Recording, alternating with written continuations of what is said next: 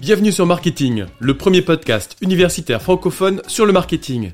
Ce podcast est créé et animé par les étudiants de TechDeco Périgueux et moi-même, Fabrice Cassou, maître de conférence à l'Université de Bordeaux. Notre objectif est de vous partager chaque lundi, mercredi et vendredi notre passion et notre curiosité sur le monde du marketing. Alors bonne écoute Bonjour à tous, je suis ravie aujourd'hui de vous présenter ce qu'est l'étude du marché, notamment pour nos étudiants en marketing et euh, donc en études de commerce. Alors je vais présenter en, plusieurs parties. Euh, la première, euh, rapidement, comparer l'approche économique et l'approche marketing de cette notion de marché.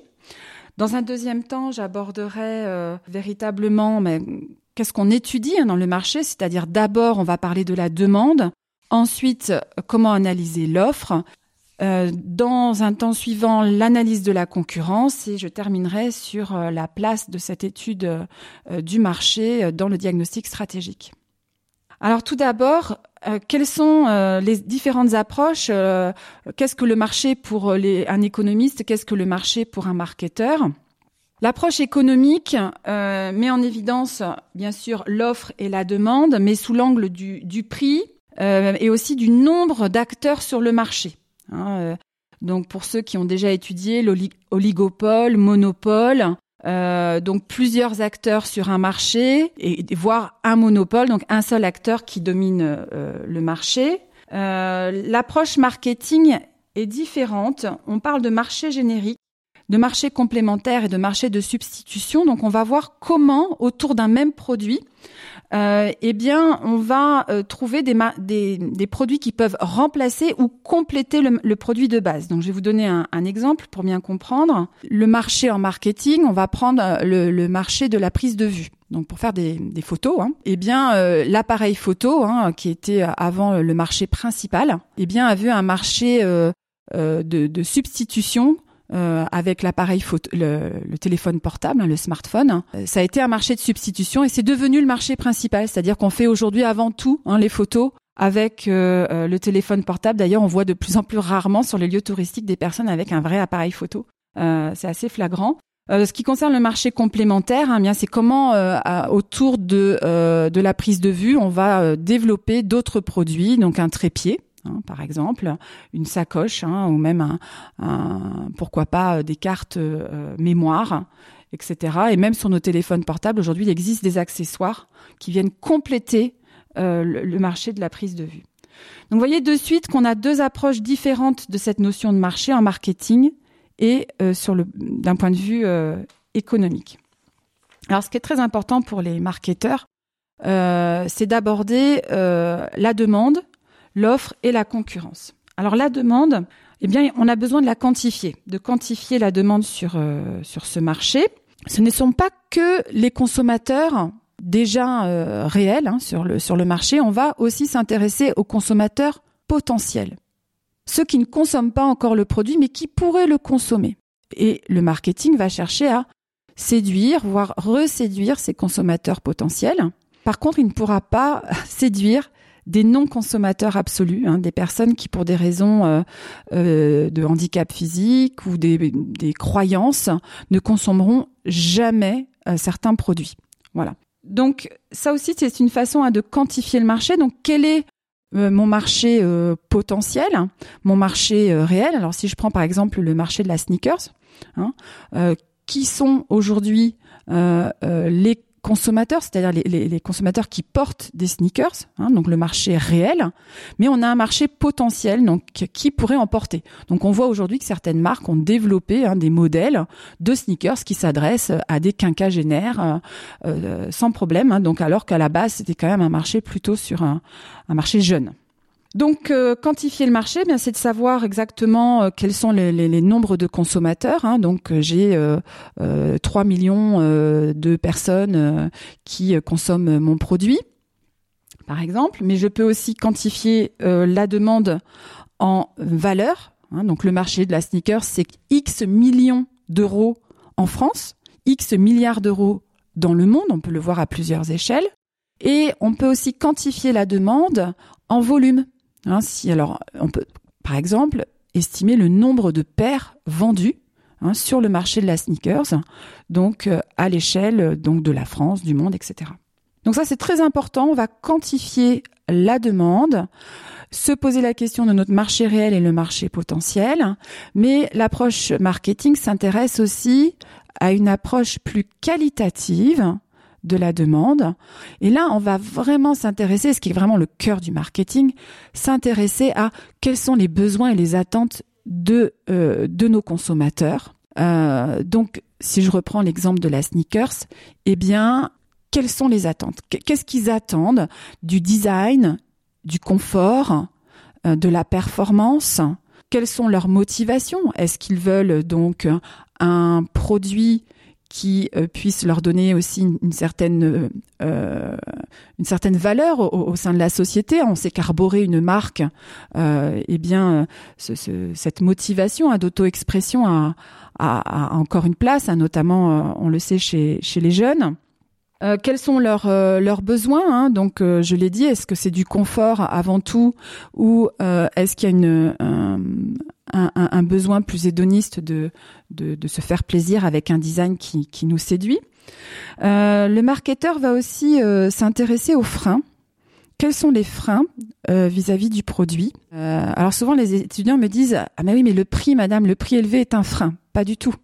Le prix n'est pas un frein, c'est une, c'est d'ailleurs parfois même, on, le voit hein, sur les séries limitées de sneakers, hein, c'est un succès tel qu'on voit bien que ce n'est pas un frein. Hein.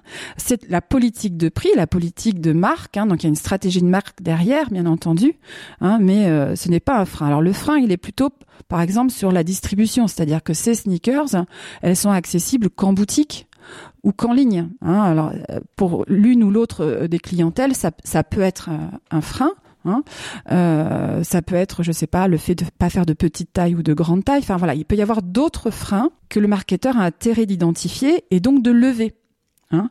Euh, par exemple, si je veux des baskets qui soient étanches, eh bien, le marketeur doit être en capacité, à un moment, si sa clientèle est en demande, de lui proposer des chaussures étanches. Concernant l'analyse euh, plutôt qualitative de la demande, on peut aussi aborder la question du parcours d'achat. Quel est le parcours d'achat d'un client sur ce marché? Je voudrais m'acheter une paire de sneakers. Donc, ces sneakers, qu'est-ce que je vais faire? Ben, très souvent, hein, la première chose, on va sur Internet. Euh, donc sur le web, deux possibilités. On a déjà euh, une marque en tête. On, peut aller sur le site de la marque. On peut aller sur des plateformes multimarques, justement, où on va être capable de comparer. Euh, on peut aller, aller sur les réseaux sociaux plutôt qu'en source d'inspiration, voire ensuite directement passer à l'achat sur les réseaux sociaux. Donc on voit que le consommateur, il, vit un parcours euh, où il va euh, donc euh, chercher de l'information, comparer, passer véritablement à l'acte d'achat et il peut être à la fin bah, prescripteur ou pas. Hein, donc de, de, de, cet achat, mais notamment par les commentaires, les likes, etc. par rapport à par rapport au modèle et à la marque. Donc ça, c'est un élément très important aussi euh, dans l'approche, l'analyse du marché côté demande. Ce que je vous propose, c'est de passer à l'analyse de l'offre. Qu'est-ce qu'on analyse du côté des offreurs sur un marché? Donc l'étude du marché euh, nous permet déjà de voir le nombre d'offreurs alors là, on revient un peu sur notre approche économique, mais sont-ils euh, nombreux hein, ou pas sur euh, sur ce marché-là? Euh, Mais comment ils sont organisés? Est-ce que on est finalement, je change un peu de, marché, le café. Hein, quand on est face à un rayon de café, on voit une, multitude de marques. Et finalement, on s'aperçoit que derrière, il y a trois grands groupes hein, agroalimentaires. donc, on a quand même une, on est plutôt sur une, une structure un peu oligopolistique, donc avec peu, d'offreurs, euh, mais avec une stratégie de marque très développée, avec un portefeuille euh, de marque. Donc ça, c'est intéressant de voir comment est structurée l'offre sur un marché. On est justement sur une tendance de, fusion-acquisition. Est-ce qu'il y a beaucoup de, petits offreurs? Hein, Si je prends par exemple le marché du sandwich, hein, une structuration complètement différente. Euh, on va parler de la, la, façon dont ils distribuent le produit. Côté sneakers, hein, clairement, on a deux types de, de, de distribution. Hein. Donc, on a les, euh, les pure players qui ne vendent qu'en ligne. On a euh, donc du brick and mortars, donc des magasins physiques. et du click and mortar, c'est-à-dire des magasins qui font à la fois la vente en ligne et euh, la vente sur un magasin physique. Eh bien, quand on étudie le marché, on va voir quelles sont les tendances, comment est structuré aussi le marché sur le plan de la distribution. On peut bien sûr insister hein, sur la, digitalisation euh, du marché suite à la crise de la Covid. Euh, voilà, et puis on, arrive à une nouvelle ère même de la distribution avec ces marques qui tentent d'aller euh, vers le métaverse et qui font des essais hein, de distribution, même de produits virtuels avec cette nouvelle technologie. Concernant l'analyse de l'offre, on va euh, parler du, du, du, portefeuille de produits disponibles finalement euh, sur ce sur ce marché. Hein. donc, euh, si je prends le marché de la, la, la sneakers, hein, quels sont les, les différents types de, de, de, modèles, familles de produits. Donc ça, c'est intéressant de, de, voir et aussi comment il évolue. Si je prends le marché de la banque, des produits bancaires, on, on voit que les offreurs sur ce marché cherchent des produits complémentaires. Hein, on revient à cette notion de marché complémentaire où je vais être capable de proposer des assurances et voire même des services d'agence immobilière. Ils sont même allés jusqu'à services de téléphonie, voilà, d'abonnement téléphonique. C'est très intéressant d'étudier comment ces offreurs se comportent sur le marché et de voir les tendances au niveau euh, de l'offre.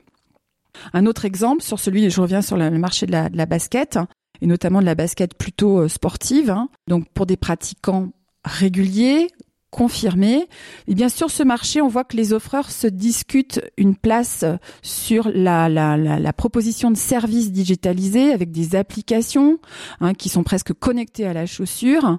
Et là, il y a une forte tendance hein, de, de, de produits technologiques, aussi bien dans la conception même de la chaussure, mais aussi de tous les services apportés de coaching, d'enregistrement du nombre de mètres, kilomètres faits par jour, dans un programme personnalisé de, coaching sportif, etc.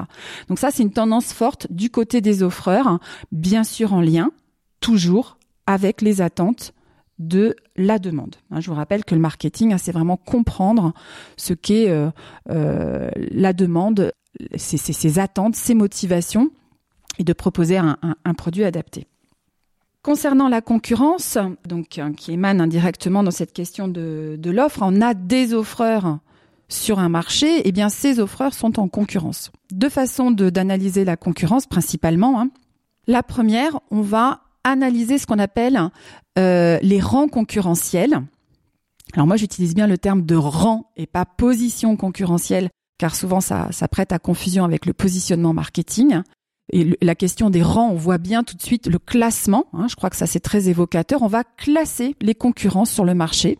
Et euh, le premier, hein, celui qui détient le plus de parts de marché, eh bien, on l'appelle le leader. Euh, donc les parts de marché, mais comme son nom l'indique, c'est une part. Hein, vous imaginez le marché qui représente un, gâteau.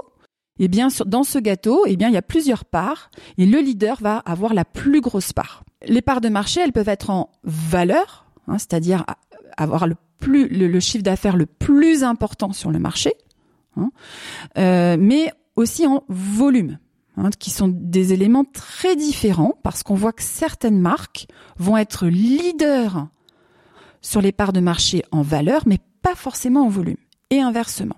Donc ça, c'est vraiment une approche euh, complémentaire à avoir, cette double analyse de la part de marché. Je reviens au rang concurrentiel. Euh, derrière notre leader, eh bien, on a le challenger. Le challenger, c'est euh, celui qui se place juste voilà juste après. Alors, est-ce qu'il a intérêt à vouloir devenir leader euh, euh, Est-ce qu'il finalement, il n'aurait pas intérêt à, à, à, rester dans sa position de, de challenger parce que il va peut-être dépenser beaucoup d'argent, d'énergie, de ressources euh, pour, pour, pour, prendre cette place de leader sans y parvenir. Donc c'est une vraie question stratégique hein, d'entreprise. Euh, voilà, donc il peut être juste derrière ou un peu loin derrière. Hein, ça, ça dépend vraiment des marchés. Donc derrière le, le, le challenger, hein, donc euh, on va avoir les suiveurs et les outsiders. Donc euh, les suiveurs, bah, comme son nom l'indique, hein, euh, ils sont parfois dans une approche de de copie hein, aussi. Ils peuvent suivre, ils suivent le mouvement, euh, proposent des produits similaires mais pas aussi euh, performants. Euh, voilà, ils ont une image de marque qui n'est pas aussi euh, affirmée euh, et performante aux yeux des, des consommateurs. Hein. Et enfin, l'outsider qui lui va avoir une place un peu spécifique. C'est pas forcément que pas que le fait qu'il ait une part de marché réduite, mais il cherche à se positionner un peu différemment sur le marché, euh, un produit euh, de niche parfois. Hein. Donc voilà pour les, différents rangs concurrentiels. La concurrence, elle peut être aussi directe ou indirecte. La concurrence directe, vous le comprenez aisément, on est dans la même gamme de produits, la même catégorie de produits. Donc, euh, si je reprends le marché de la sneakers, eh bien, on va avoir hein, comme concurrence euh, directe, euh, par exemple, Nike et, Adidas, hein, clairement. Donc, on est sur la même gamme, même type de produits. On va, par exemple, prendre la marque Veja, hein, qui est une marque qui est plutôt avec un positionnement marketing. Et là, j'utilise bien le terme positionnement marketing sur un produit respectueux de l'environnement pour une clientèle exigeante sur les valeurs de l'entreprise, exigeante sur la conception même du produit. Donc à la fois conception écologique, mais aussi respectueuse du, bien-être animal. Eh bien, Veja, elle, a un peu cette, posture d'outsider c'est-à-dire que euh, elle a un produit spécifique et peut-on la considérer comme un concurrent direct? Hein On n'est pas tout à fait dans la même gamme de produits. On est plutôt dans une concurrence indirecte, euh, voilà, parce qu'on ne va pas rechercher la même performance. Ce, produit donc euh, de, de, Veja hein, a des caractéristiques bien spécifiques liées à la marque. Hein, je le répète sur la partie écologique et aussi bien-être animal. Pour terminer, cette euh, étude du marché, elle n'est pas à confondre avec l'étude de marché. L'étude du marché, alors pour une entreprise, elle, doit tout le temps étudier le marché sur lequel euh, elle se situe, elle doit toujours l'écouter. Donc là, on revient à cette question de la veille, euh, la veille marketing, la veille concurrentielle, on peut faire de la veille sur plusieurs aspects. Elle étudie sans arrêt comment le marché évolue. Euh, l'étude de marché, elle a une visée plus opérationnelle pour un entrepreneur qui souhaite donc arriver sur un marché avec la création d'une entreprise. Euh, cet entrepreneur va certes analyser l'offre, la demande comme je viens de l'expliquer, mais va pouvoir aussi analyser une zone de chalandise. Hein. par exemple, si un, magasin veut s'insérer euh, sur euh, le marché de la sneakers à Périgueux, elle va faire une étude sur la zone de chalandise qu'elle pourrait, auquel elle pourrait prétendre sur Périgueux, et pourquoi pas faire des études quantitatives, qualitatives à l'échelle donc de, de cette zone, zone de chalandise pour tester son concept. Voilà. Donc là, on est sur une visée beaucoup plus opérationnelle et, contrainte dans le temps, dans l'espace de l'étude de marché. Et dernier élément, cette étude du marché est très souvent demandée dans le diagnostic stratégique d'une entreprise. Si on vous demande euh, d'étudier, euh, euh, donc par exemple l'entreprise Veja hein, qui, qui fabrique et commercialise donc des baskets, des sneakers, Diagnostic stratégique, ça veut dire analyser l'interne, diagnostic interne à l'entreprise, mais aussi diagnostic externe. Et dans ce diagnostic externe, on a l'étude du marché, de l'offre, de la demande et de la concurrence. Alors c'est très souvent, euh, si ça peut parler peut-être à, certains étudiants, c'est ce qu'on demande dans la première partie hein, d'un mémoire, d'un rapport. Eh bien, euh, vous, passez euh, inévitablement, passez à travers cette étude hein, du marché de l'entreprise étudier. Voilà, j'espère que ce podcast vous aidera à bien resituer les éléments fondamentaux, les éléments clés pour réussir votre étude du marché et surtout prenez du plaisir, soyez curieux pour découvrir toutes les facettes euh, du marché étudié. À bientôt. Merci à tous d'avoir suivi cet épisode. Vous pouvez nous aider dans notre démarche en vous abonnant à notre podcast et en laissant un commentaire. Merci pour votre soutien et votre écoute et à très bientôt sur Marketing, le podcast universitaire pour tous les cueils du marketing.